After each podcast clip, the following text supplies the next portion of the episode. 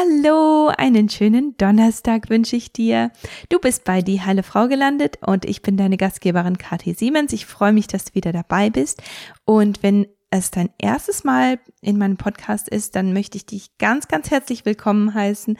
Es sind so viele neue Gesichter dazu gekommen und wenn du ein bisschen mehr von mir erfahren möchtest, wenn du schauen möchtest, wie es in meinem Alltag so abgeht, dann kannst du mir einfach bei Instagram folgen, da bin ich Kati-Siemens und da gebe ich auch immer wieder Nährstoff- und Hormonwissen weiter und zeige dir aber auch, wie es in meinem Alltag geht, was ich im Moment mache und Heute gibt es einen Podcast zum Thema Nebennierenerschöpfung und wie man aus dieser Nebennierenerschöpfung rauskommt, was das eigentlich mit deinem Kinderwunsch macht, was das mit deinem Zyklus macht. Und dafür habe ich mir einen ganz tollen Experten eingeladen und zwar ist die Alex Broll bei mir dabei.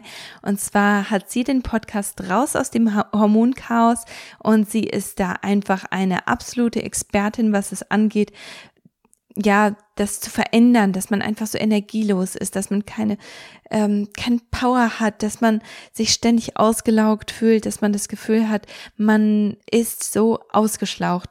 Und sie hat das selber erlebt, sie ist da selber durchgegangen und jetzt ist sie einfach so ein Powerhouse und das wirst du in diesem Podcast auch erfahren, das wirst du auch in diesem Podcast raushören und sie hat gerade ein Buch geschrieben und das heißt Der müde Vogel kann mich mal und das ist ein ganz, ganz tolles Buch, das ich einfach jedem auch ans Herz legen kann, weil da gibt sie nämlich ihr Sieben-Schritt-Programm auch weiter. Und wenn du das Gefühl hast, dass deine Nebennieren einfach etwas Hilfe gebrauchen könnten. Und wenn du das auf deine Kinderwunschreise auch nochmal mit integrieren möchtest, dann ist dieser Podcast definitiv etwas, das du hören solltest.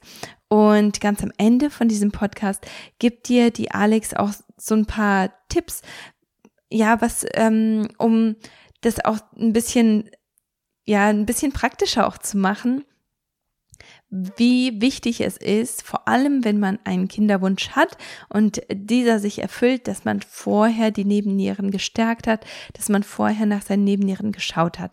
Also ganz, ganz entscheidend und das ist definitiv ein Podcast, den, ähm, wo ich mir ganz viele Leute vorstellen kann, die davon profitieren werden. Also wenn du jemanden kennst, nachdem du diesen Podcast gehört hast, wenn du das Gefühl hast, ach Mensch, das könnte jetzt aber ganz hilfreich sein für die eine oder andere, dann gehe einfach auch wirklich hin und teile diesen Podcast. Damit kriegen einfach andere Frauen auch so viel Hilfe und ich denke, das ist einfach so, so gut, wenn wir einander auf diesem Weg auch unterstützen können. Jetzt rede ich auch nicht weiter um den heißen Brei, sondern wünsche dir ganz viel Spaß in diesem Podcast mit der Alex Broll. Hormondisbalancen können sich auf viele Arten bemerkbar machen. Unerfüllter Kinderwunsch, Darmbeschwerden, Brain Fog, reduzierte Libido, Völlegefühl, Launenhaftigkeit und Depressionen. Viele Zeichen, die der Körper sendet, um auf ein Problem aufmerksam zu machen. Mit diesem Podcast möchte ich dir jede Woche Möglichkeiten eröffnen, mit denen du deinen Körper ganzheitlich unterstützen und in Balance bringen kannst.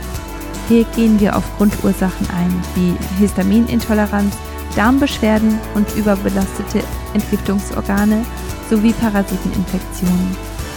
Nur wenn man alle Bereiche beachtet, kann man langfristige Verbesserungen erzielen. Denn bei Die Heile Frau brechen wir Grenzen ab, für die du nicht geschaffen bist. Bitte beachte, dass dieser Podcast zur Information und Unterhaltung dienen soll und eine persönliche Beratung von deinem Gesundheitsbetreuer nicht ersetzt. Hallo, liebe Alex, ich freue mich so sehr, dass wir endlich die Zeit füreinander gefunden haben und ja. dass du dir die Zeit genommen hast. Du bist so busy im Moment. Du hast dein Studium, du hast dein Coaching, du hast deinen Kurs und du hast ein Buch geschrieben. Also mhm.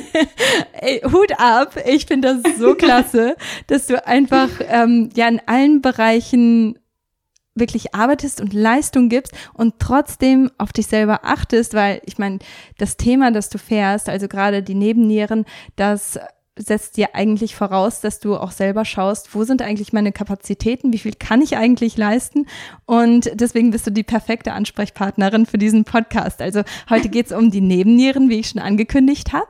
Ähm, hallo und willkommen, Alex. Hallo, liebe Kathi, es ist so schön. Und erstmal ein ganz herzliches Dankeschön an dich, dass ich überhaupt hier sein darf. Ich fühle mich mega geehrt. oh, das ist, es ist so schön, dich dabei zu haben. Ähm, und wir sprechen ja auch über ein ganz, ganz wichtiges Thema. Und dieses Thema, das wird immer größer. Ich höre das immer und immer wieder von meinen Klienten oder Klientinnen, von, von den ähm, Leuten, die mir bei Instagram folgen. Immer wieder kommt das auf. Ich bin einfach so gestresst. Ich habe wahrscheinlich eine Nebennierenschwäche. Ich weiß nicht, warum meine Hormone Hormone aus dem Boot sind. Und wenn man dann so ein bisschen nachhakt und ein bisschen gräbt, dann kommt dabei raus, dass, ähm, dass einfach so viel ähm, gemacht wird oder dass einfach so die emotionale Last einfach sehr hoch ist und dass Leute sich selber so ein bisschen schlecht organisieren. Selbst mhm. wenn nicht viel zu tun ist und trotzdem leiden die Nebennieren. Kannst du das einmal kurz mhm. erklären? Wie kommt es, dass die Nebennieren immer größer werden oder das Thema immer größer wird? Und hm. wie geht man da überhaupt dran? Also das ist gar nicht so einfach jetzt ähm, so in einem Satz zu erklären, aber ich versuche es mal möglichst einfach zu erklären. Also ähm, grundsätzlich äh, ist es ja so, dass wir, wenn wir von der Nebennierenschwäche sprechen, das ja immer noch so ein bisschen ähm, begrifflich blöd behaftet ist, weil mhm. es gibt natürlich auch in der Schulmedizin eine Erkrankung, da geht es um ähm, die Nebenniereninsuffizienz wo dann also die gesamte Nebenniere keine Hormone mehr produziert. Das ist lebensgefährlich, absolut definitiv nicht gut, äh, muss man sofort äh, schulmedizinisch behandeln, aber davon reden wir nicht. Nur, dass wir hier einmal die Begrifflichkeiten klar machen.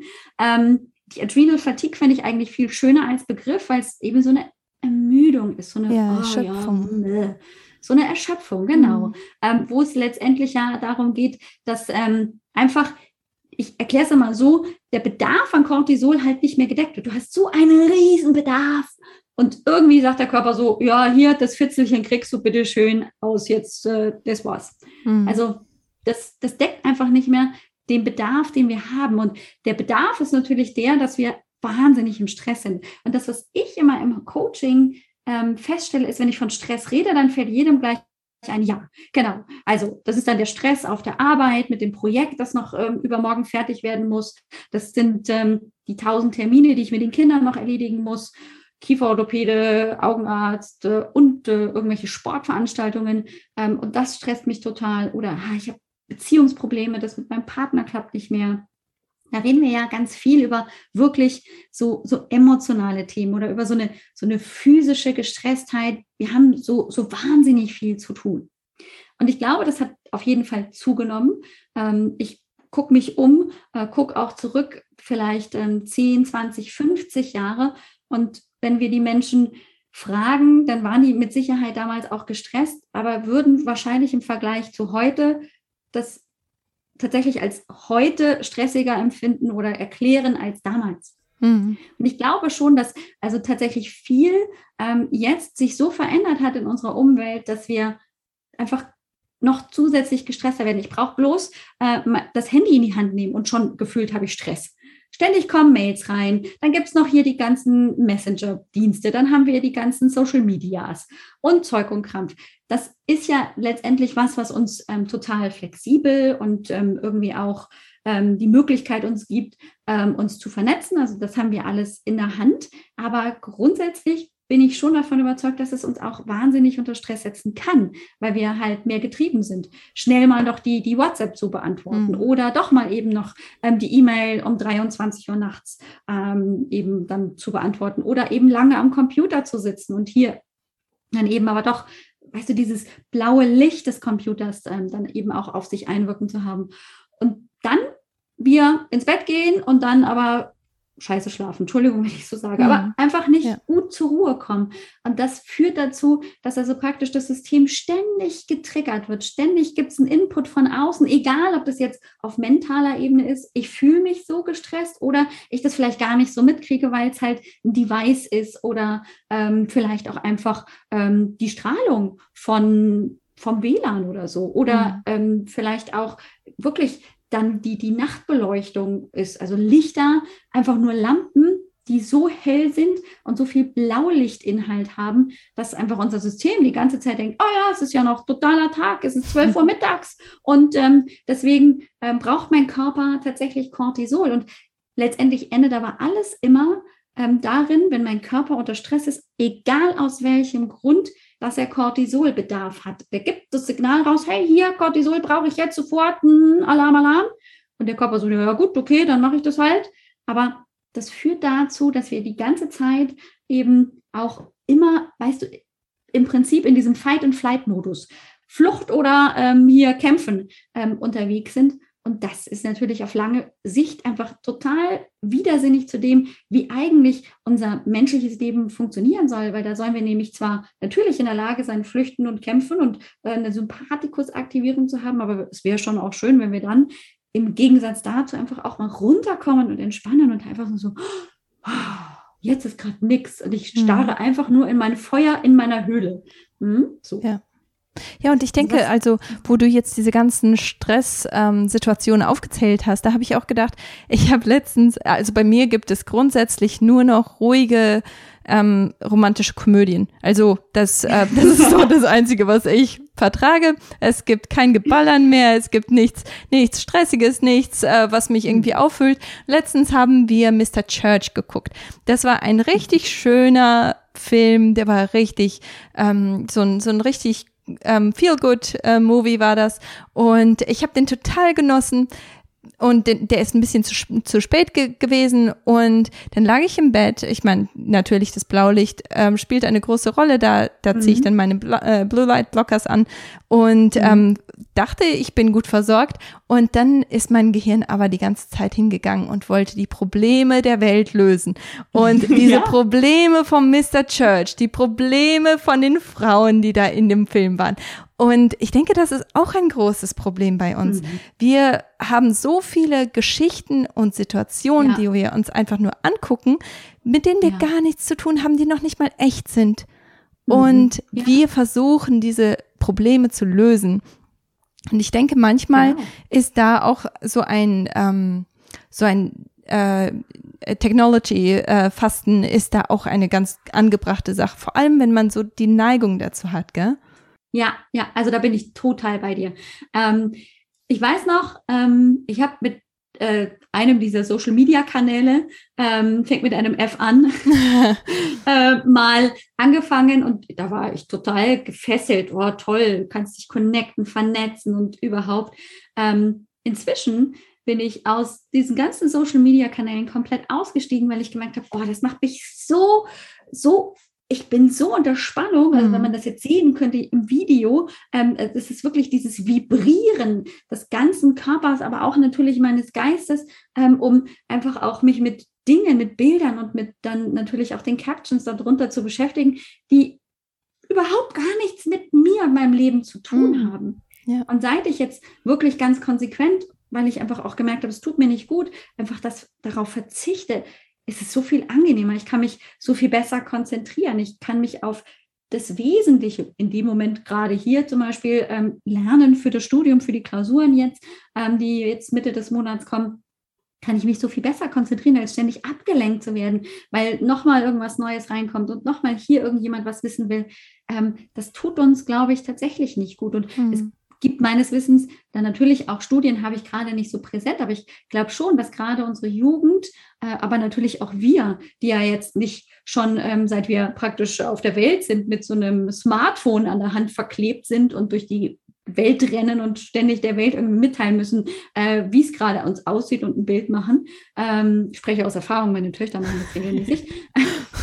ist es, glaube ich, so, dass ähm, das tatsächlich sich ganz viel da auch noch verändert hat, was ähm, also wirklich dieses, dieser Input, ähm, der unser, den unser Körper leisten muss, ähm, extrem zugenommen hat. Wirklich auch durch, glaube ich, diese ganzen Veränderungen, die sich ganz besonders in den letzten 10, 15 Jahren entwickelt haben. Ne? Mhm. Vor 15 Jahren, glaube ich, gab es noch gar kein Smartphone oder war gerade so am Kommen.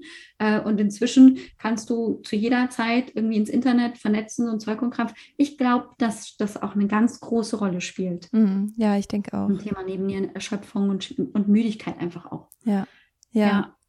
Ja, das ist ähm, auch so dieses, äh, dieses Vergleichen, ja. Das, äh, das kommt dann ja. ja auch automatisch damit. Ich habe ja. mich gestern noch mit einer Freundin unterhalten und ähm, ich habe zu ihr gesagt, wenn ich Social Media einfach delegieren könnte, dann würde ich das gerne machen. Weil das einfach so eine Sache ist, die, die mich auch schnell runterzieht. Also ich folge ja. ganz bewusst niemandem, mit dem ich mich vergleichen kann oder der mhm. mich irgendwie runterzieht in irgendeiner Art und Weise. Und ich weiß, dass ich da richtig viel damit verpassen könnte. Aber mhm. mein Seelenfrieden ist mir da wirklich so viel mehr wert. Also das, das mhm. juckt mich dann nicht wirklich, was andere ja machen und ich vielleicht auch etwas besser machen könnte. Und ich denke, das ist einfach so ein ganz, ganz großer Grund.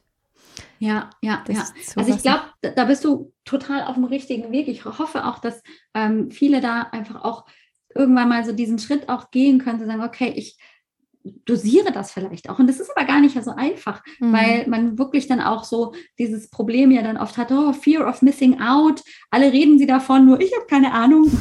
so, das ist ja dann auch wieder ein blödes Gefühl. Ja. Ähm, aber ich zum Beispiel für mich kann sagen, ähm, und ich bin ja wirklich, ich erzähle das ja auch immer bei mir im Podcast, ähm, so recovering, äh, neben mir ein Schwächling. Äh, und ich muss einfach auf mich aufpassen. Mhm. Ich weiß, wenn ich das nicht tue, äh, wenn ich dann also doch mal wieder in so alte Verhaltensmuster reinrutsche, von wegen, naja, komm, ich will auch mal wieder mitreden, ähm, dass ich ganz schnell wieder so an so einen Punkt komme, wo, wo ich einfach auch wirklich emotional nicht gut drauf bin, wo ich auch merke, oh, meine Konzentration wird aber jetzt hier auch wieder äh, schlechter. Ständig mhm. habe ich irgendwie dieses Handy in der Hand und scroll da irgendwie durch. Und das ist ja nur ein, ein, ein Stressor, der jetzt mhm. da in meinem Leben eine Rolle spielt. Über die Umweltgifte haben wir noch gar nicht gesprochen. Mhm. Und das mhm. ist auch ein wichtiger Punkt, der, glaube ich, auch unterschätzt wird. Also fast wirklich alles in unserem Essen, auch wenn wir versuchen, wirklich nur Bio zu essen und ausgewogen und wirklich gesund, äh, was wir da auch alles aufnehmen. Also das ist wirklich so viel mehr geworden als vielleicht noch vor 50 Jahren, dass es meines Erachtens überhaupt gar kein Wunder ist, dass unsere Nebennieren inzwischen uns den Mittelfinger zeigt und sagt, mhm. nee, mit mir hier nicht mehr, ja. weil ähm, ich kann nicht mehr. Mhm. Und das sind Sachen, die hat man ja gar nicht auf dem Schirm, gell? Nee. Da denkt man, ich habe jetzt alles getan, was ich was ich tun konnte und meine, meine Beziehungen sind nicht giftig, ich, ich habe nicht zu viel auf dem Terminkalender und dann vergisst man aber, dass man so viele Reinigungsmittel hat, die hier einfach vollgepackt sind mit Chemikalien. Man kleistert sich voll mit Make-up und wundert sich, ja. wo das dann herkommt, dass die Hormone einfach verrückt spielen, ja. Genau. Also ich war selber, als ich dann wirklich in dieses Thema Hormone so eingestiegen bin, und das ist ja die Büchse der Pandora, wenn du da irgendwann mal anfängst. Und eigentlich habe ich damals sogar, boah, Nebennierenerschöpfung, das klingt total nach mir. Mhm. Also das ist irgendwie so, äh, oh, das, das sind die Symptome, die ich kenne. Und ich habe aber das ja nicht zuordnen können, was eigentlich mit mir gerade los ist mit dieser Erschöpfung. Total gereizt, ständig irgendwie hier ähm, Heißhunger und so viel anderes, wo ich gedacht habe, das bin ich doch eigentlich gar nicht. Ich kann mich doch hier eigentlich total motivieren. Ich bin doch ein Mensch, der eigentlich hier auch total strukturiert ist und sich auch disziplinieren kann. Was ist mit mir denn hier nicht richtig? Und als ich dann irgendwie durch Zufall da so drüber gestolpert bin über dieses Thema neben mir in der Schöpfung, dachte ich so, oh nee, also Thema Hormone, nee, nee, nee, da, da will ich mich gar nicht mit beschäftigen. Das ist ja mit Sicherheit ganz, ganz kompliziert, kompliziert und war es ja. letztendlich auch. Mhm. Aber es war so die Lösung, weißt du, so dieses plötzlich so, da tut sich so, so ein Riesentor auf und ich denke so, oh, no shit, das ist, das bin ich, wie ich das jetzt gerade hier lese. Und dann letztendlich zu verstehen, was da alles hin dazu gebracht oder dazu geführt hat, dass ich mich so gefühlt habe, das ist ähm, total mindblowing gewesen. Und dann aber letztendlich auch zu realisieren, wenn ich da nicht dranbleibe und die Faktoren, die bei mir persönlich dazu führen, dass ich wieder da hineinrutsche, mir die Energie flöten geht und ich irgendwie äh, gar nicht mehr ich selber bin, das ist dann die große Herausforderung, da dran zu bleiben. Wie du es eben auch eingangs ja schon gesagt hast, das ist eine Herausforderung, jetzt mit den vielen Dingen, die ich dann gerade so auf meinem Teller habe, das schon auch so zu balancieren, dass ich eben nicht da reinfalle. Hm. Da muss ich manchmal noch mal wieder mehr auf, auf Nährstoffe zurückgreifen. Hm. Manchmal brauche ich dann auch wirklich mal eine komplette Pause und flack nur den ganzen Tag auf meinem Sofa und denke mir so, äh, heute sitze ich nur und mache nichts. Aber es ist was, wo mein Körper einfach mal so, weißt du, so komplett runterfährt, weil er diese, diese Balance zwischen beiden ähm, vegetativen Systemen einfach braucht. Ich mhm. kann nicht die ganze Zeit wie ich immer so gerne auch in meinem Coaching sage, mit 180 auf der Autobahn fahren, weil irgendwann ist mein Tank leer. Mhm. Dann stehe ich da und dann fahre ich nicht mehr 180, dann fahre ich auch nicht 80, dann fahre ich nämlich null. Ja. Und das auf der linken Spur ist übrigens nicht so elegant, weil äh, es gibt ja auch von hinten Leute, die uns überholen wollten, könnten sie da nicht, macht also vielleicht nicht so viel Spaß. Das ist also mhm. total wichtig, sich da einfach mal auch wirklich mit zu beschäftigen, was könnten denn bei mir persönlich für Faktoren dazu beitragen, dass ich eigentlich die ganze Zeit auf 180 bin und aber trotzdem dieses Null mir gar nicht mehr erlaube. Mm, ja. Ja, und ich denke, das ist auch etwas, das braucht einfach sehr viel Achtsamkeit, gell? Und das bringt mich auch auf das Thema ja, Kinderwunsch und auch Fruchtbarkeit, weil das wird ja ganz, ganz stark davon beeinflusst, wenn ich zu viel auf der, ähm, auf dem, wie sagt man, auf der Platte habe oder äh, wenn, ja. wenn ich zu, zu viel los ähm, habe und wenn ich zu viel machen muss, dann gehen unsere reproduktiven Organe ja auch in den Streik und die sagen, okay, jetzt gerade ist es absolut nicht sicher, eine Schwangerschaft zu begünstigen. Mhm. Jetzt im Moment kann ich mir das absolut nicht leisten. Ich halte mich selber gerade so über Wasser. Da kommt kein mhm. neues Leben dazu. Kannst du das einfach ein genau. bisschen mal, äh, kannst du das bitte einmal erklären? Na klar, sehr gerne. Also es gibt so ein bisschen zwei Faktoren, die mir ganz besonders da am Herzen liegen. Und zwar ähm, ist das ja genau das, wo Frauen auch so in so einen Teufelskreis reinrutschen, ne? weil sie haben einen Kinderwunsch, funktioniert dann nicht, das macht Stress. Mhm. Das wiederum äh, ist aber natürlich überhaupt gar nicht förderlich. Aber das Gerede von, sag ich mal, den betreuenden Gynäkologen, sie dürfen sich halt nicht so stressen, ist jetzt ja auch nicht so toll. Ja, gut, das hilft eben auch nicht ganz. Das hilft halt so gar nicht. Ja. Und der Hintergrund, warum letztendlich das so ein Teufelskreis ist, ist eigentlich ziemlich einfach erklärt. Punkt eins, ähm, Stress oder vielmehr das Hormon, das durch den Stress produziert wird, das Cortisol, ist unser Progesteronfresser in Anführungszeichen. Denn dazu muss man einfach nochmal sich so ein bisschen die ähm, Hormonsynthese angucken, wie Hormone gebildet werden. Das ist halt ziemlich schlau vom Körper so gemacht, dass nicht aus einem Grundprodukt irgendwie verschiedenste gleichzeitig gebildet werden, sondern er hat sich halt gedacht, ah, ich mache das wie beim Busfahren, hier so nach einem Plan. Hier gibt es erst hier auf, ähm, weiß ich nicht, Station 1 gibt es das Hormon, auf, an Station 2 gibt es irgendwie das Hormon, an Station 3 gibt es das Hormon. Er fährt halt so seine Busfahrlinie so ab, ähm, jede Station für sich und an jeder Station steigt halt das Hormon aus, das da gebraucht wird. Jetzt muss man dazu wissen, dass zum Beispiel an ähm, relativ am Anfang, sagen wir mal Station 3 oder so, das Progesteron aussteigt. Das wir aber ja zwingend brauchen, um eine gute Zyklusregulation zu haben. Das muss ja letztendlich da sein, damit auch das, die Gebärmutterschleimhaut sich in der zweiten Zyklushälfte auch umwandelt und das Ei dann auch wirklich da sich einnisten kann. Also das ist ein Schwangerschaftshormon. Das brauchen wir, ganz wichtig. So.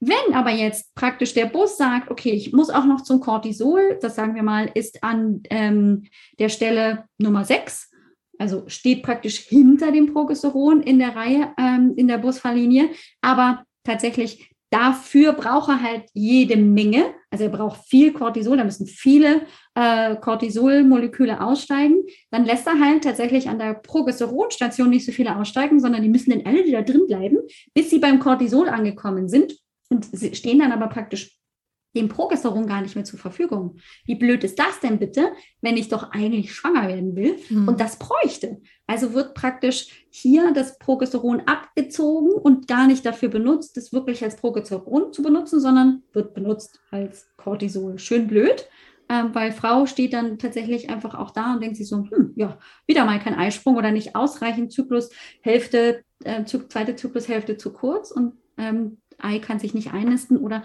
wie auch immer sich dann solche Probleme entwickeln, weil daraus entsteht dann natürlich einfach auch eine Progesteron, ein Progesteronmangel, eine Östrogendominanz. Da ist ja mit Sicherheit ähm, bei deinen Hörerinnen klingelt schon das ein oder andere Ohr.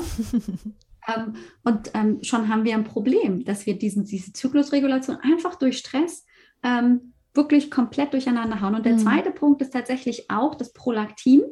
Ähm, das ist ja ein Hormon, das wir ausschütten, ganz besonders eben, wenn wir stillen als Frauen, ähm, um eben tatsächlich dann auch die Milchbildung anzuregen, wird das ausgeschüttet. Jetzt muss man aber dazu wissen, wenn wir halt in Dauerstress sind, dann ist ja nicht nur Cortisol das Hormon, das irgendwie hier Bescheid gibt, hey, ja, hier, Leute, alle Achtung, ist, ist gerade hier gefährlich, wir müssen weglaufen oder halt kämpfen, sondern es gibt natürlich auch im Prinzip so eine Feedbackschleife ins Gehirn, ähm, und die sagt dann praktisch, hey, wir brauchen noch diese und diese Releasing-Hormone. Und die hängen relativ eng und dicht praktisch an dem Prolaktin dran. Also das der Teil im Gehirn, der Prolaktin ausschüttet, genauso wie eben auch diese Releasing-Hormone, die hängen praktisch ganz eng zusammen. Und dann kommt praktisch so, so eine Koaktivierung von den Releasing-Hormonen und dem Prolaktin und der steigt. Und jetzt muss man aber dazu wissen, dass äh, Prolaktin leider ähm, absolut Eisprung hemmend wirkt. Also habe ich noch ein zweites Problem, dass ich eben dadurch, dass mein Prolaktinspiegel tendenziell vielleicht nicht total über die Norm, aber Etwas anders erhöht, als vielleicht, genau, einfach mhm. erhöht ist und, und, dann eben auch meinen Eisprung tatsächlich auch verhindern kann. Und dann wird es halt auch nichts mit äh, dem Schwangerwerden. Und dann ist der, ist dann natürlich dieser Kreislauf einfach die ganze Zeit ähm, noch dabei, sich zu verstärken. Mhm. Ja, das, das ist jetzt so in der Kürze. Ja, das, äh, das ist so wichtig und ich denke, das ist auch ein Punkt, den man, ähm, den man auch beachten sollte. Jetzt auch, auch wenn man meint, man hätte eigentlich einen ähm, stabilen Zyklus und man hätte eigentlich gar nicht so viel Stress. Also ich denke, auch dann sollte man das beachten, auch dann sollte man ähm, danach schauen und vor allem, wenn zum Beispiel der Prolaktinwert zu hoch ist, da habe ich, äh, das, äh, das höre ich immer wieder, wo, wo Leute dann sagen, hm, das ist aber seltsam, ich bin ein Mann und wo kommt mhm. Prolaktin auf einmal her? Genau. Oder richtig. ich stille ja gar nicht, was ist los? Weil viele wissen ja, dass Prolaktin das Stillhormon ist. Genau. Mhm. Ähm, aber ja, das, das in den Zusammenhang zu, zu bringen, das ist schon so eine Sache und das gibt einem aber auch so viel Aufschluss und dann kann man auch wirklich mhm. sagen, okay, gut, Stress ist scheinbar ganz offensichtlich ein Problem für mich. Wo kann ich jetzt mhm. ansetzen? Gell? Was kann ich jetzt machen, um das zu verändern?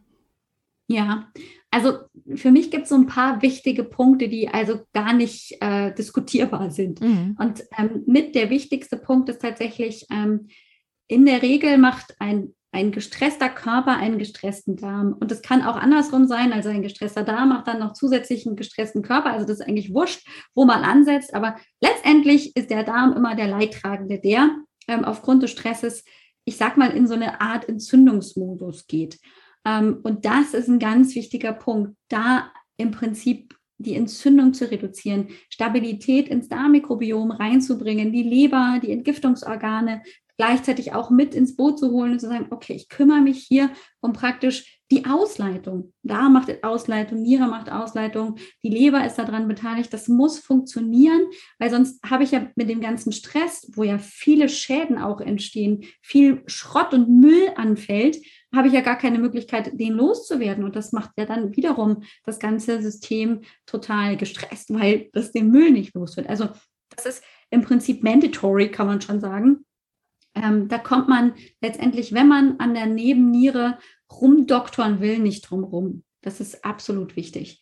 Ähm, und der zweite Punkt ist dann tatsächlich auch zu gucken, ähm, dass man den Körper mit Nährstoffen auffüllt. Das ist auch was, wo man nicht dran vorbeikommt. Ich kriege dann oft die Rückmeldung, ja, aber ähm, ich esse doch schon so gesund, viel Gemüse, viel Obst, ähm, wenig Fleisch, top, weitermachen, unbedingt. Aber du kannst dir gar nicht vorstellen, wie viel Nährstoffe du eigentlich bräuchtest, weil du so mhm. massiv im Stress warst, weil du so lange im Stress schon bist und es vielleicht auch gar nicht so richtig mitgekriegt hast.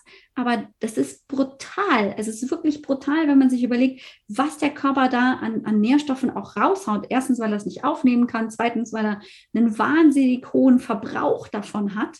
Ähm, und dann steht man da und ähm, sagt sich so, naja, meine fünf ähm, hier Portionen Obst und Gemüse, das ist doch toll.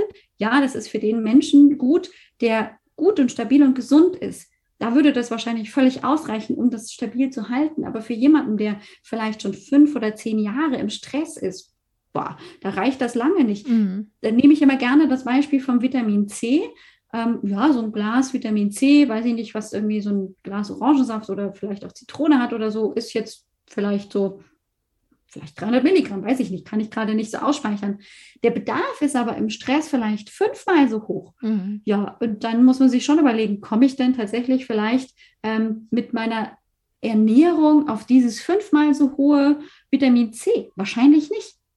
Ich sage dann auch immer, dann müsstest du schon den ganzen Tag hier einfach nur Gemüse und Obst essen, wirklich um das aufzunehmen. Und dann hast du manchmal einfach auch noch die Schwierigkeit, dass dein Darm ähm, einfach damit dann natürlich überlastet ist und das dann auch nicht aufnehmen kann. Also muss ich ihm da unter die Arme greifen mit Nährstoffen. Und ich glaube, da bist du ja auch ähm, die totale Verfechterin, dass wirklich mhm. Nährstoffe mit ein riesen A und O sind. Und das glauben die Leute ganz oft nicht, weil die eben dann auch sagen, na ja, aber muss das nicht die Ernährung schaffen? Grundsätzlich würde ich dir recht geben, aber in dem Fall, wenn mein Körper wirklich zu kämpfen hat, ob es jetzt eine Nebennierenerschöpfung ist, ob es halt dann eine Zyklusregulationsstörung ist, dann braucht der noch ein bisschen mehr, weil die, die Speicher sind leer. Ja, ich sage dann auch immer wieder, also wie, wie schnell willst du eigentlich ans Ziel kommen zum einen? Mhm. Willst du genau. wirklich hier mit der, mit der Bummelbahn unterwegs sein oder willst du mit dem ICE dahin kommen? Also das ist mhm. wirklich ein ganz, ganz großer Punkt. Aber eine andere Sache ist halt auch, ähm,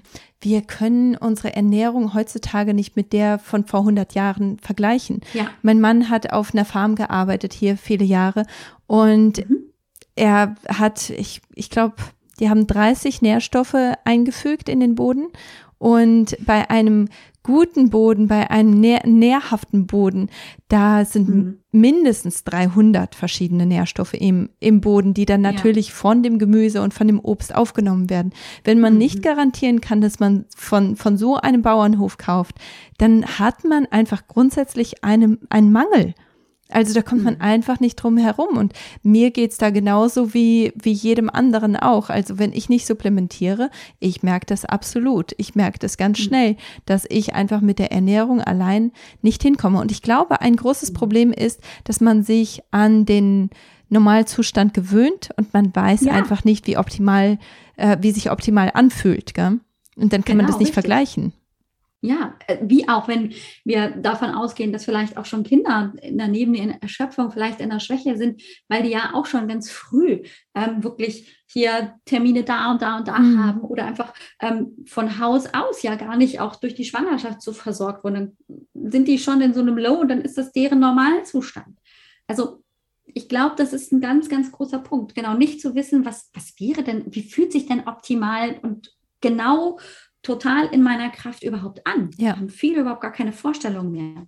Ja, ich finde das immer ganz interessant im Coaching, wenn ich dann frage, wie ist eigentlich deine Energie von 0 bis 10? Und dann mhm. sagen viele, ah ja, eigentlich habe ich voll viel Energie im Vergleich zu allen anderen um mich herum. Bin ich eigentlich, ähm, ja, ist gar nicht so schlecht. Also dann geben die sich eine 6 und oder eine 7 zum Beispiel. Also ist ja schon recht hoch, gell? Und nach dem Coaching, mhm. nachdem wir ein paar Nährstoffe mit reingeholt haben, die Entgiftungsorgane mhm. unterstützt haben, dann auf einmal sagen die, Mensch, hätte ich das gewusst, dann hätte ich mir damals eine 3 gegeben, vielleicht eine 2.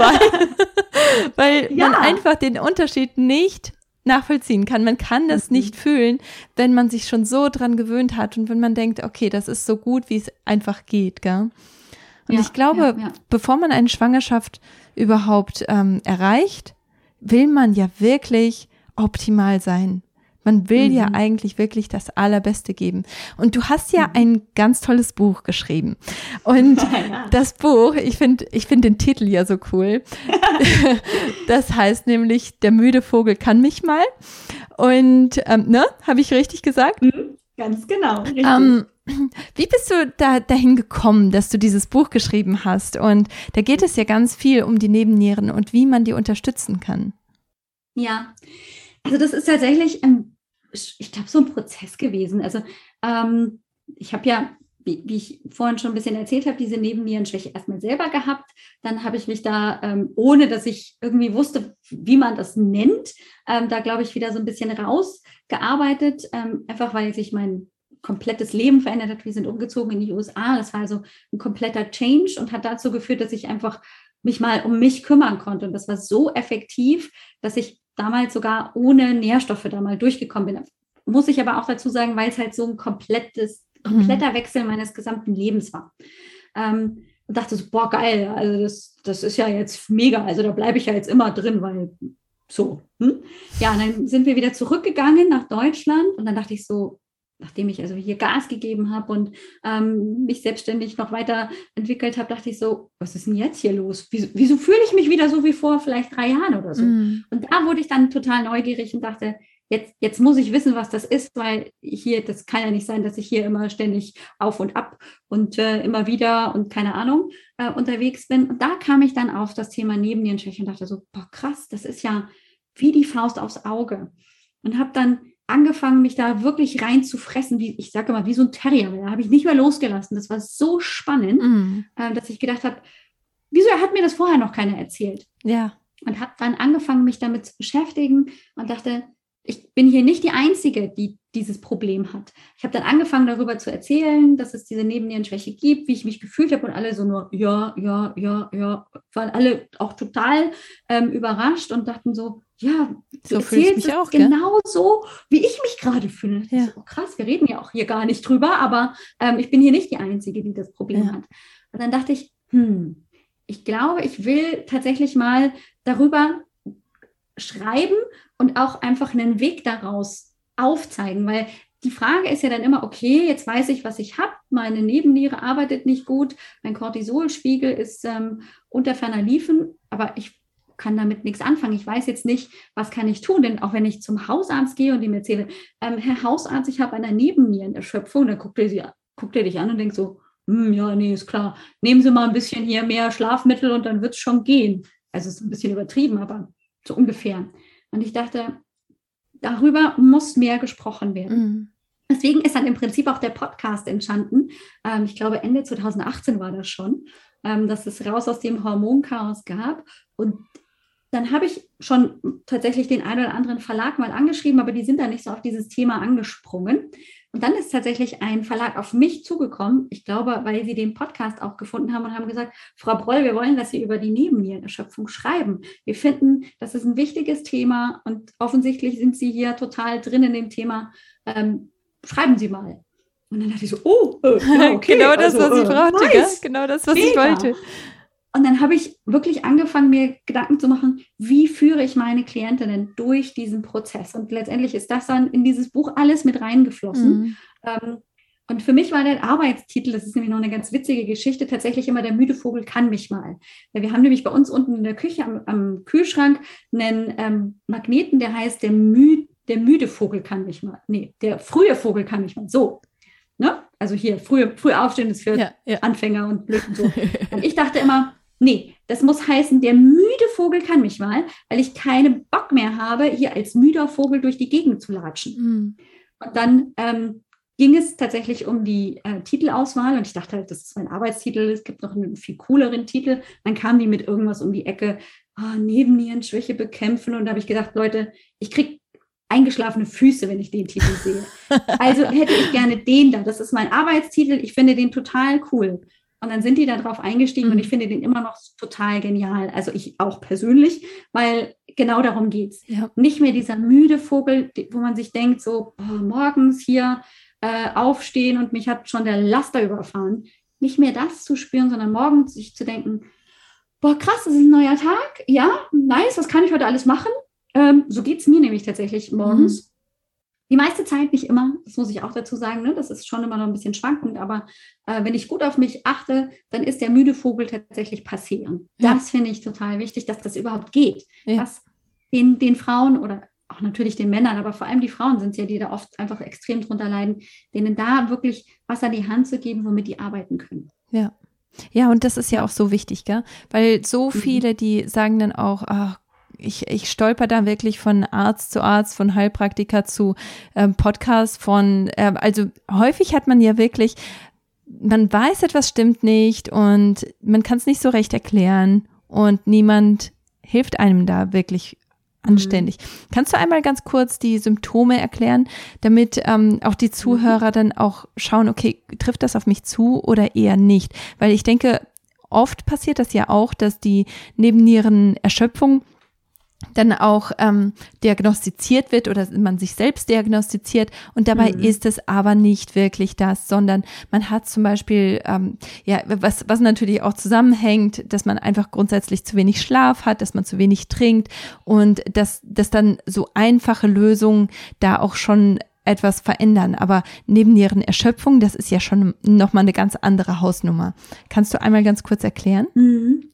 Ja, also ja, es ist eine andere Hausnummer und doch spielt vieles davon da mit rein. Aber ich sag mal so, so ganz typische Symptome sind zum Beispiel, ähm, also das Thema, ohne Kaffee läuft gar nichts mehr. Mhm. Weil Kaffee ja grundsätzlich Koffein, ähm, ach Quatsch, Cortisol ähm, dann tatsächlich ähm, einfach auch ausschütten lässt. Ähm, und wenn ich also keinen Kaffee habe, dann ähm, ist der ganze Tag gelaufen. Das ist schon mal so ein kleiner Indikator. Dann gehört tatsächlich auch als wirkliches körperliches Symptom dazu, dass man vor allem äh, hier vorne in der Bauchregion zunimmt, ne? weil ähm, Cortisol führt dazu, dass einfach Insulin auch ausgeschüttet wird. Insulin ist ja ein Fettspeicherhormon und das wird dann schön da in der Körpermitte ähm, gespeichert, damit man da potenziell schnell darauf zugreifen kann. Für alle Frauen der absolute Horror.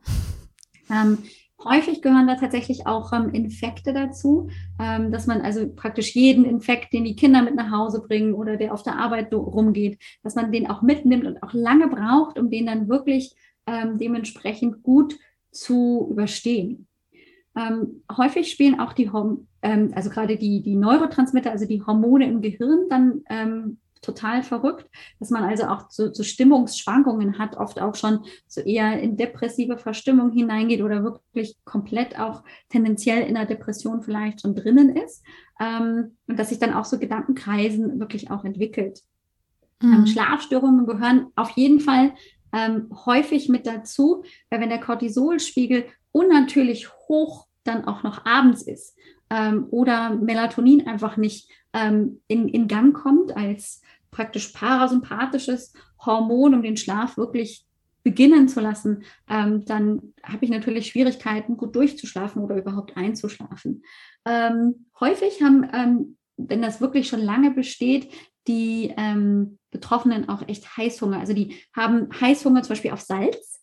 Ähm, ich kann mich da noch wahnsinnig gut daran erinnern, dass ich also wirklich meine, meine Mahlzeiten wahnsinnig gesalzen habe, weil ich einfach so ein Craving danach hatte. Mhm. Oder natürlich auch auf das Süße und dann ganz besonders eben in so einem ähm, Low rund am frühen Nachmittag, also so 14, 15 Uhr, kommt dann oft so dieses Tief, wo die Betroffenen dann sagen, boah, da geht nichts mehr, da kann ich mich nicht mehr konzentrieren. Mein Kopf fällt hier schon fast auf die äh, hier Tischplatte, so fertig bin ich. Und wenn ich mir dann irgendwie was Süßes hole, entweder eine Schokolade oder Gummibärchen oder irgendwie sowas, dann schaffe ich das noch bis zum Abend durchzuhalten. Mhm. Und, Und äh, ganz ehrlich, also ja? das, das ist ja es fühlt sich an, als wäre das 50 Prozent der Bevölkerung der es so ja, geht. Also wenn du in ein krass? Büro schaust, das ist genau. ja, das ist ja immer eine Schublade, die vollgepackt ist mit Süßigkeiten, weil es eben ja. zwei, drei Uhr ist, dann Schluss, da genau. kann ich einfach nicht mehr und da hole ich mir dann vielleicht noch mal einen Kaffee oder ein Teilchen, weil ich, äh, ich schaffe das sonst einfach nicht. Ja, Genau.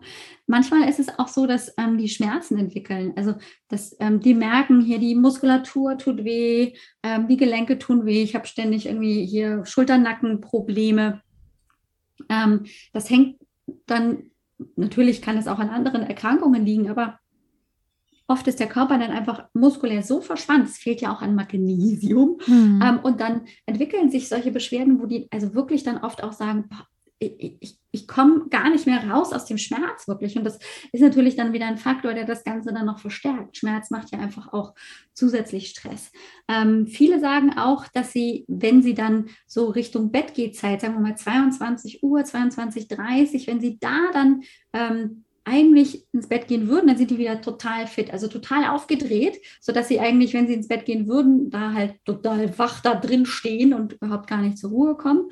Und damit aber natürlich sich auch der gesamte Tagesrhythmus verschiebt, weil dann gehen die vielleicht um vier, also um 0 Uhr oder um eins ins Bett, müssen aber dann natürlich normal aufstehen und dann verstärkt sich natürlich das Ganze. Also das ist, ähm, sind so die Hauptsymptome von so einer Cortisol-Dysregulation, es wirkt sich aber natürlich auch auf die Zyklusregulation aus. Libido ist dann jenseits von Gut und Böse nämlich im Prinzip nicht mehr vorhanden.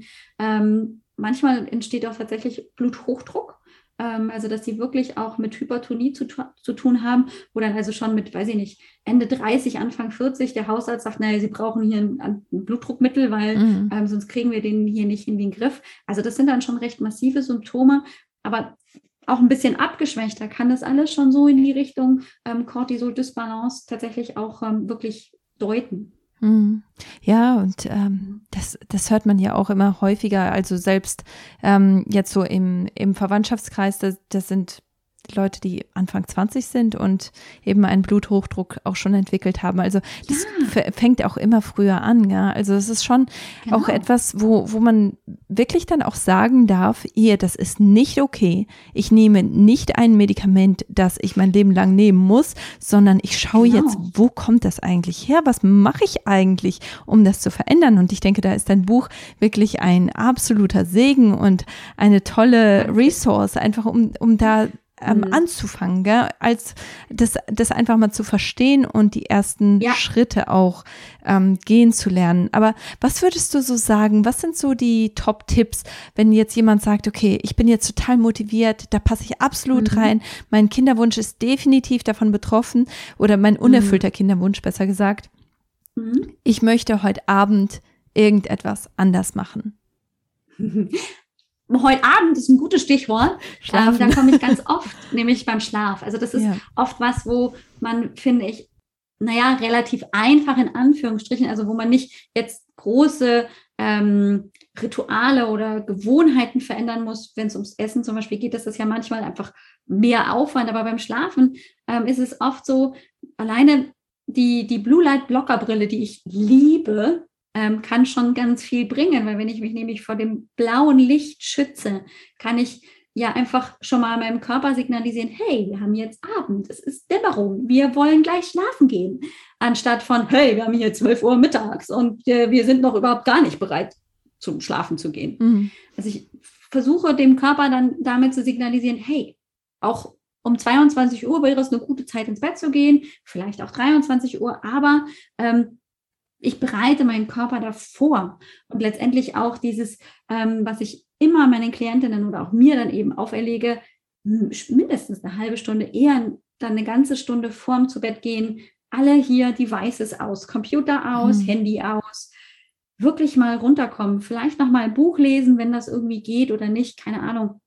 Das ist ähm, extrem hilfreich, weil natürlich der Körper wirklich signalisiert bekommt, jetzt ist hier gleich wirklich das ganze System dazu verdonnert, ähm, sich auch zu entspannen und ähm, wirklich auch mal runterzufahren, weil das ist ja letztendlich das, was wir müssen, um wirklich auch wieder Energie und Kraft zu bekommen. Unser Körper muss in die Entspannung, in die Ruhe hineingelangen, damit er auch wieder dann am nächsten Morgen ähm, wirklich starten kann.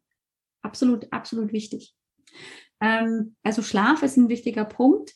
Äh, nächster Punkt hatte ich vorhin ja schon gesagt, Darmunterstützung. Äh, und wenn das am Anfang wirklich ist, ähm, wirklich gemüsereich und ähm, auch natürlich hier ballaststoffreich zu essen, ganz, ganz, ganz, ganz wichtig. Also die 30 Gramm Ballaststoffe könnte ich mir bei einigen tatsächlich oft vorstellen, werden gar nicht erreicht mm. durch die Ernährung. Ja, ja, ja das ist gar nicht so einfach auch. Punkt. Nee, ist es nicht. Mhm. Ganz genau. Äh, und da kann man natürlich dann vielleicht auch einfach mal zurückgreifen auf Flohsamenschalen, Leinsamen. Äh, ich bin mir sicher, dass du da ja auch in deinem Podcast ganz, ganz viel dazu auch schon ähm, erzählt hast. Das ist, finde ich, aber auch oft so einfach dann doch mhm. umzusetzen, mhm. weil es halt nicht so viele neue äh, Gewohnheiten sind, die dazukommen.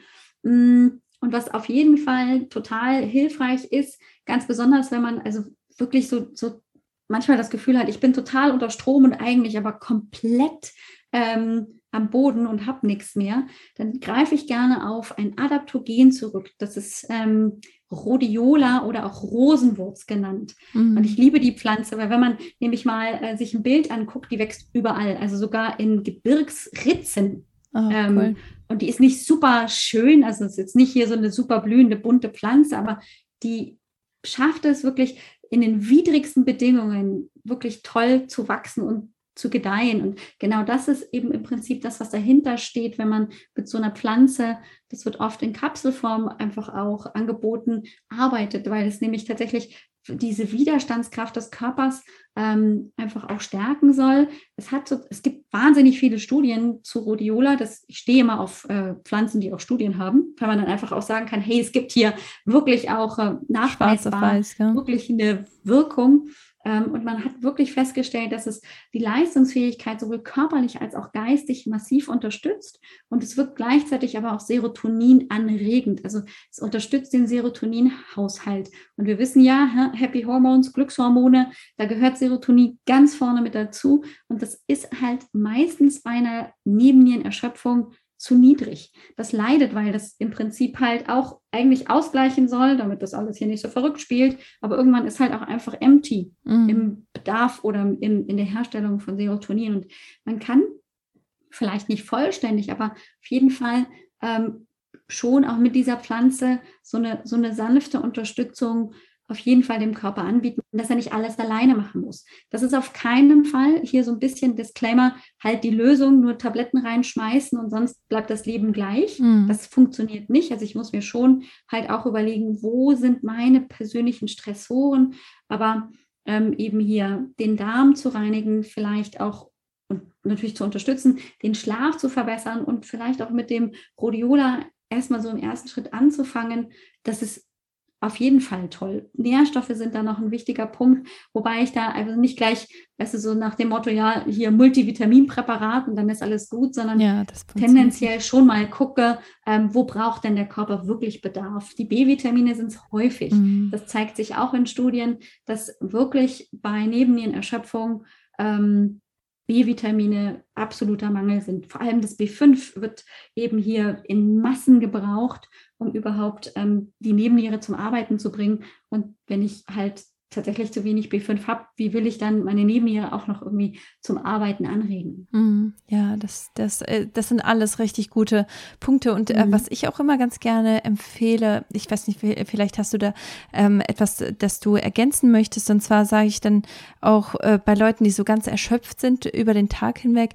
wenn du um sechs total erschöpft bist, dann nutz das doch und geh schlafen. Also mhm, äh, manchmal absolut. ist das wirklich auch etwas, das, das man ähm, auch früher machen kann. Ich meine, vielleicht musst du dann wirklich morgens hingehen, Sachen vorbereiten, damit du eben abends dann auch, wenn du fast umfällst, sowieso, dass du einfach dann auch ins Bett gehen kannst. Ja, ich habe das tatsächlich auch angefangen, also wirklich, also früher dachte ich immer, naja, es geht doch kein Mensch vor 22 Uhr ins Bett, mhm. ist doch blöd.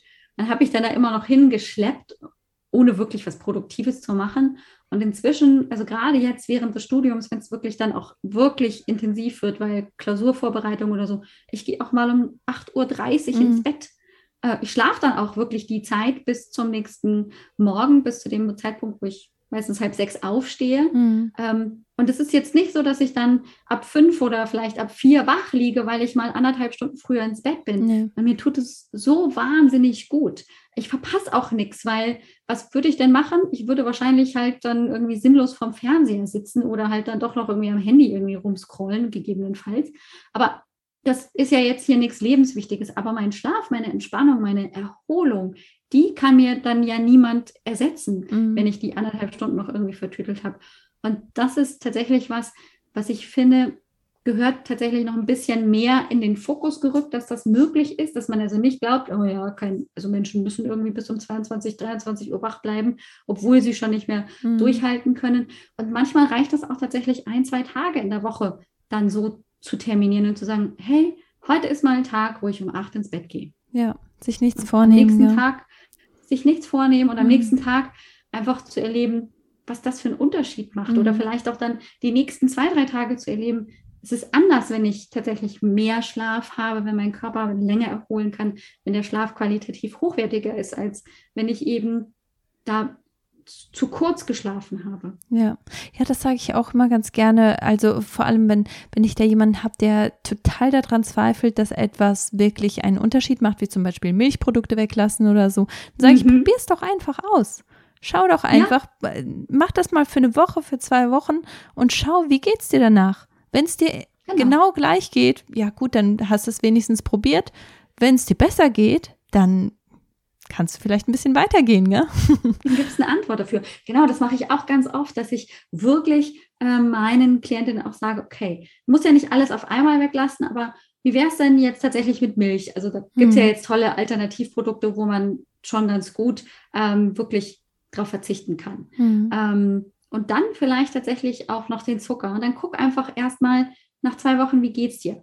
Und spannend wird es dann, wenn du damit wieder anfängst, weil oft sagen sie ja dann, ja, nee, das hat nichts gebracht. Aber wenn sie dann wieder anfangen, ja. dann merken sie erst so, oh, oh, krass, das war jetzt ja doch irgendwie total ähm, hilfreich, weil sich das ja nicht von heute auf gleich irgendwie dreht, sondern das wird langsam besser. Ich kriege es nicht konkret wirklich zu dem einen Moment mit, aber ich kriege mit, wenn ich das wieder dazu nehme mhm, und mein ja. Körper dann halt ähm, im Prinzip Streikt. die rote Karte zeigt und sagt, hm, nee, aber jetzt äh, ist es nicht schön. Ja, ja, genau.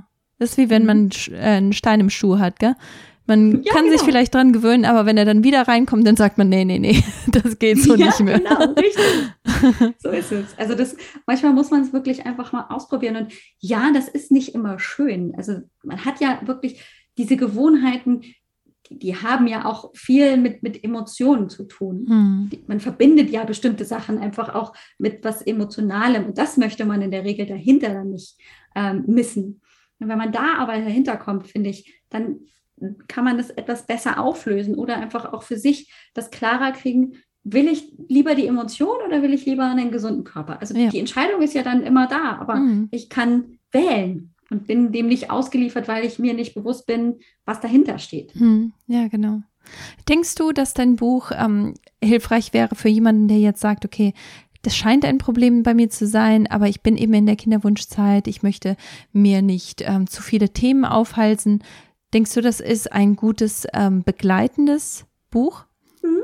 Ja, glaube ich schon, weil du tatsächlich ähm, einiges wirklich mitnimmst. Und wenn du nicht alle, also ich habe so ein Sieben-Schritte-Programm im Prinzip erarbeitet, das ist so ein bisschen wie das Erklimmen eines Berggipfels. Der Berggipfel wäre natürlich der müde Vogel, kann dich einfach mal kreuzweise.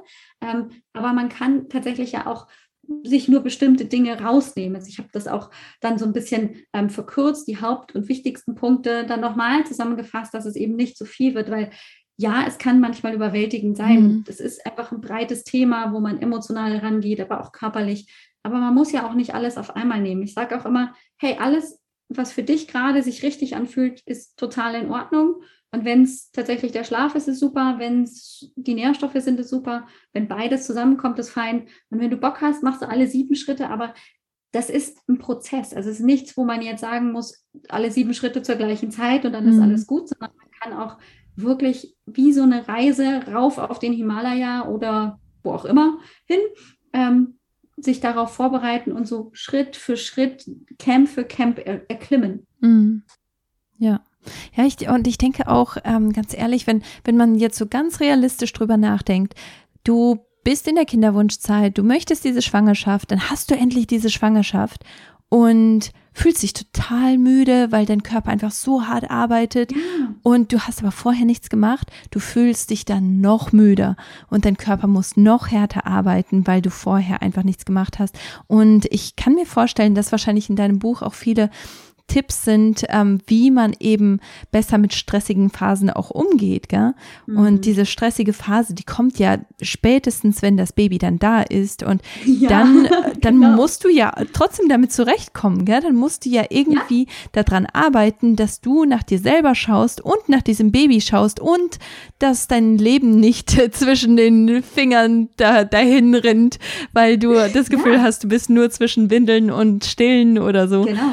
Mhm. Ja, also letztendlich ist die Schwangerschaft ja schon die Vorbereitung auf alles das, was noch schlimmer wird, weil mhm. danach ist mit Schlafen erstmal irgendwie nicht so. Ähm, sich um sich selber kümmern ist auch gerade am Anfang halt schwierig. Das heißt, es ist immer besser, sich vorneweg schon wirklich gut aufzustellen, damit, also gerade die ersten Jahre, ich erzähle dir das ja auch nicht, ähm, ist ja keine Neuigkeit für dich, aber die ersten Jahre sind wirklich anstrengend. Das ist eine Challenge. Mhm. Die ist, kann wunderschön sein und es ist toll mit diesen kleinen Wesen, aber das fordert ganz viel von uns eben mental und körperlich ab. Und deswegen glaube ich, ist es total sinnvoll, sich vorneweg wirklich auch gut aufzustellen, damit man halt, wenn dann das wieder ruhiger wird, auch sagen kann, okay, ich bin hier nicht völlig ausgebrannt ähm, und dann ähm, geht halt nichts mehr, weil dann hat dein Kind ja auch letztendlich dann nichts mehr von dir, sondern dann bist du erstmal wieder nur mit dir beschäftigt. Mhm. Auch blöd. Ja. Also das macht Also ich denke Sinn. auch immer, das ist Egoismus. Das ist selbstsüchtig, ja. wenn man nicht auf sich selber achtet, weil dann irgendwann mhm. bricht man zusammen und dann ist niemand mehr wichtig. Dann geht es genau, nur richtig. noch um dich. Genau. Mhm. Also und mir ging es ja letztendlich genau so. Ich habe ja nicht so gut auf mich geachtet, weil ich davon auch gar keine Ahnung hatte. Ich war ziemlich jung damals, als ich meine erst, mein erstes und dann aber auch die anderen beiden Kinder gekriegt habe. Und ich bin halt dann wirklich am Ende nur noch auf dem Zahnfleisch gegangen. Mhm. Und im Nachhinein war das auf jeden Fall total egoistisch, weil ähm, ich einfach überhaupt gar nicht realisiert habe, was mein Körper da auch überhaupt leistet. Also ich habe überhaupt gar nicht gewertschätzt, wie toll mein Körper überhaupt für mich da ist, um wirklich diese Ausnahmesituation mit diesen kleinen Kindern, und das bleibt es einfach schon auch, ähm, zu meistern. Mhm. Bin dann erst irgendwie später und mit echt vielen harten Lernschritten dahinter gekommen, dass das schon ein ziemlich geiles, geniales Teil ist, dass ich da so mit mir rumtrage ja. ähm, und dass ich da also gefälligst auch echt gut drauf aufpassen mhm. sollte. Ja. Ähm, ja. Ja, voll schön. Wo kann man dein Buch ähm, finden und wie kann man dich finden und wie kann man mit dir zusammenarbeiten? Wie kann man mehr von dir kriegen? mehr von der Alex? Also, äh, Alex, ähm, kann man tatsächlich schon ziemlich lange einfach auch einen Podcast hören, raus aus dem Hormonchaos. Das ist so ähm, die Go-To-Quelle. Da erzähle ich eben ganz viel zum Thema Zyklusregulation, Nebennierenschwäche, Darmregulation. Ich habe gerade auch einen Fokus auch auf Frauen mit, mit ähm, PMS-Beschwerden, aber auch so mit prämenopausalen Beschwerden. Wechseljahre ist ein mhm. Thema. Ähm, also da gehe ich dann tatsächlich da nochmal gezielter drauf ein. Aber Kinderwunschthemen sind natürlich auch zum Teil vertreten. Ähm, finden tut man mich auf www.alexbroll.com. Ähm, da gibt es eben den Podcast und ähm, zum Teil auch Blogartikel, wobei ich eher die Podcasterin bin als die Schreiberin. und da kann man zum Beispiel ähm, ein Freebie runterladen. Das ist dieser Hormontest, den ich entwickelt habe. Das ist einfach ein Fragebogen, den man ausfüllt und dann kriegt man so eine ungefähre Idee, ähm, was könnte da vielleicht bei mir im Argen liegen. Das ist immer ganz hilfreich, um so eine erste Idee zu kriegen. Und was ich allen Frauen tatsächlich, die zu mir auf die Seite kommen, gerne an die Hand gebe, ist ähm, mein Hormonguide. Das ist im Prinzip so eine Masterclass ähm, zu den wichtigsten Fragen. Okay, ich weiß, ich habe ein Hormonchaos. Was mache ich denn jetzt als nächstes? Mhm. Weil da gehören ja auch manchmal einfach dann so ein paar Zahlen, Daten, Fakten dazu. Ähm, das ist, finde ich, immer ganz wichtig, damit man einfach auch ein bisschen Klarheit hat, wo ist es am ehesten ähm, vielleicht ein Thema, wo ich mich drum kümmern sollte. Ähm, also einfach mal gerne vorbeigucken und sich da so da ein bisschen rumstöbern. Da gibt es ja. ähm, eben auch einen Kurs, ähm, den betreue ich tatsächlich so, dass ich meine Klientinnen ähm, im Coaching, also ich verbinde eins zu eins und Coaching sehr, sehr gerne, also den Kurs ähm, und das eins zu eins und biete dann dazu aber parallel auch noch für alle Klientinnen, die ich derzeit im Coaching auch habe und die durch die Kursinhalte gehen, auch einmal im Monat so eine Hormonfragestunde, habe ich sie genannt, an. Das ist wirklich so im kleinen Kreis, die, die gerade aktuell Fragen haben, zu betreuen und mhm. direkt Antworten zu geben. Das wird sehr, sehr gerne angenommen, weil man auch mal hört, ich bin ja auch nicht die Einzige mit dem ja. Problem, sondern es gibt ja. eine andere Frau, die sitzt hier praktisch gegenüber von mir ähm, und hat auch ein Problem. Das ist ja. wahnsinnig bestätigend, weil die meisten Frauen ja über Probleme mit Hormonen einfach sich auch nicht trauen zu reden. Mhm. Ne? Ja. Ähm, und das Buch kannst du tatsächlich überall bekommen, auf Amazon, auf Thalia, in dem Bookstore um die Ecke. Ich glaube, in Australien ist es ein bisschen schwierig. da gibt es mit Sicherheit auch eine Audible-Version ähm, davon.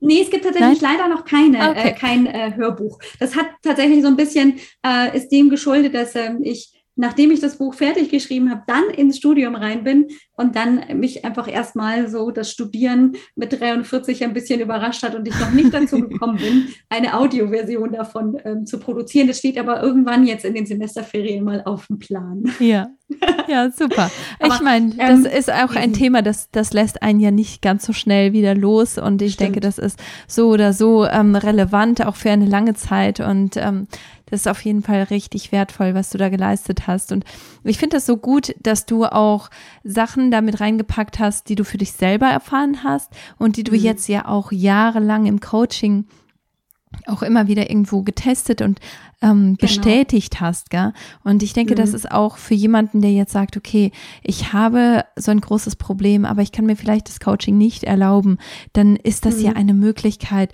wie du Absolut. dir selber helfen kannst, gell? Also ich ja, denke, so genau. Bücher, die, die packen so viel Wissen zusammen und das kann man nutzen, das kann man wirklich für sich selber auch anwenden. Ja, also das ist auch ein wichtiger Punkt. Das lag mir sehr am Herzen, wirklich so einen, ich kann es auch für mich selber machen, ähm, mhm. Guide zu entwickeln. Und mein Motto ist ja tatsächlich auch im Podcast, nimm deine Gesundheit wieder selber in die Hand. Und darum mhm. geht es letztendlich. Ich will, dass die Frau ihre Kompetenz in ihren Körper wieder bekommt. Weil wir haben ja oft das Gefühl, äh, wir sind von außen gesteuert und nur der Experte im Außen, der Arzt oder auch der Heilpraktiker, der könnte jetzt entscheiden, was das Richtige ist. Das ist aber nicht der Fall.